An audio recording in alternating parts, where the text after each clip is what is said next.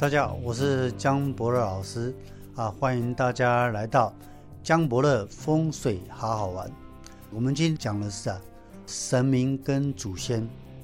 现在的家庭因为有时候装潢的问题，有时候是因为家里太小的问题，反正都有很多的借口，不拜祖先，不拜神明。但老师在这里跟大家分享，神明可以不要拜，但祖先一定要拜。为什么？祖先如果拜，通常会保佑你。那会让你倒霉的，应该是祖先里面有很多倒房跟夭折的。什么叫倒房？就是满二十岁死掉啊，没有拜。夭折就是生下来没有多久死掉了，或是呢胎死腹中超过五个月，可以看出男生女生，那你没有拜的，这样就会影响到。只要你祖先处理好，通常。祖先百分之百都会帮助你，所以百善孝为先，在世的时候孝顺你的父母，那时候拜你的爸爸妈妈、爷爷奶奶，对你的运势一定有很大的帮助。但很多人说：“哎呀，我家里装潢这么漂亮，拜个祖先好像不伦不类。”你可以参考在阳宅风水里面啊，适合的地方就可以摆祖先牌位，摆祖先牌位啊。不见得要拜所谓的神明啊，所谓阴阳阴阳，不是拜祖先就一定要拜神明，祖先拜得好一样会帮助你哦，不见得说你一定要拜神明才会保佑你，祖先拜得好比神明拜得好还来的重要。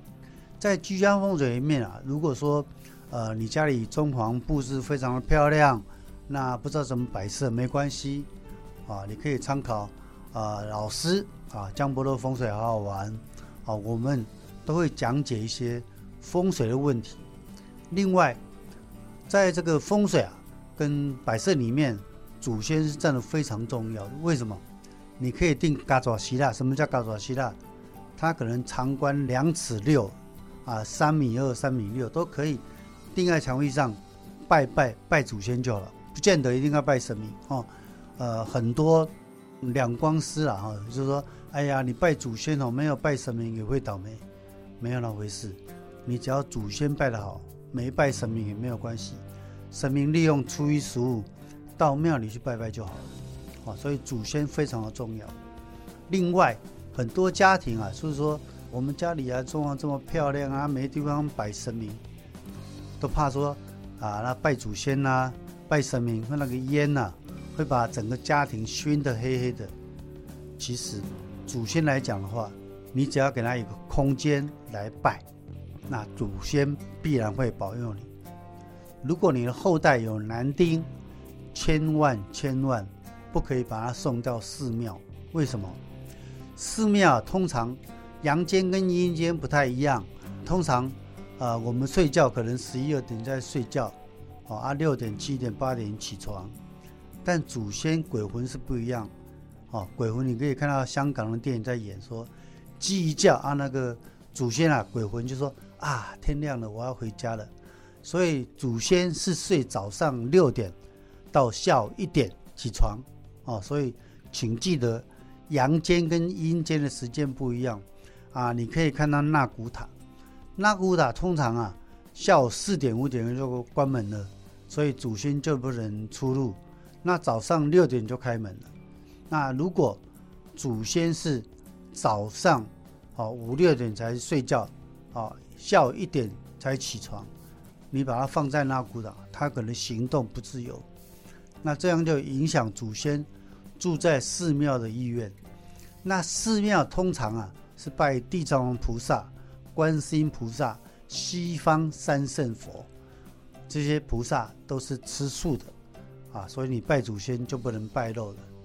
那如果我们的祖先生前，啊，像老师一样爱甲鱼爱甲吧，啊，就把管一下，然后爱夹夹素菜，那老师可能吃了半个月就生病受不了了。所以有后代子孙记得，千万不能送到寺庙，啊，除非你们家都是生女生，那不得已就就跟祖先讲说，我们家都生女生，哦，啊，我们年纪大了，哦，所以就能把你们请到寺庙。如果你的后代有男丁，就是男生，千万千万不要把他送到寺庙。另外，外省人在台湾为什么会渐渐没落？是因为外省人啊，少数都有拜祖先，但是大多数的外省人怎么拜祖先？就是逢年过节啊，在厨房把祖先的照片拿起来就开始拜了。啊，阿公阿妈请你来食饭哈，今仔是啊暗时啊啊，这个除夕夜哈，啊今仔七点半啊，你请你来食饭，这样是没有用的，因为你没有立牌位，所以祖先根本吃不到。你烧了金纸，他也收不到。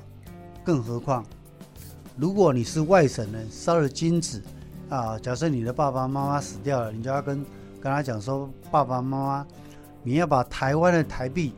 转换成大陆的人民币，供爷爷奶奶台湾、大陆两地来回使用。为什么？台湾是台币，大陆是人民币，纸钱是不一样的。啊，老师讲一个笑话。啊，老师有个学生住台南，啊，老师烧了七代的金爪给祖先，结果老师这个学生的阿公就附身，他蒙附身出来讲话说，骂他就说他妈了个逼！当然。那是他讲的，不是老师讲的哈。外省人就讲讲这句话，他说：“你怎么烧假钱给我啊？你没有烧真钱给我。”原来大陆的人是用人民币，你烧的是台币，所以请记得要请你的爸爸妈妈祖先要把台币转成人民币，供祖先大陆、台湾两地来回使用。拜祖先通常是好的，百分之百。除非说你有双姓祖先，哦啊，比如爸爸妈妈还是阿公阿妈，阿公给阿妈入赘，爸爸给妈妈入赘，那你姓妈妈的姓，或是你爸爸姓奶奶的姓，这样双姓祖先就要拜双姓的祖先，就不能拜母亲或阿妈那边祖先，一定要拜双姓祖先，这样家里才可以平安正常。啊，今天讲这一段，跟大家来分享，也感谢各位。